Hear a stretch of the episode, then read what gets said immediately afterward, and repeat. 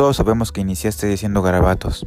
Después, empezaste a dibujar tus cosas favoritas, tu auto favorito, tu comida favorita, tu familia. Y después de eso, te pusieron a dibujar a tu personaje favorito animado. Para después enseñárselo a tus papás para que te dijeran que estás orgulloso de ti. En Te Platicaremos, platicaremos con varios artistas en el ámbito del arte visual. Esperemos si te guste demasiado.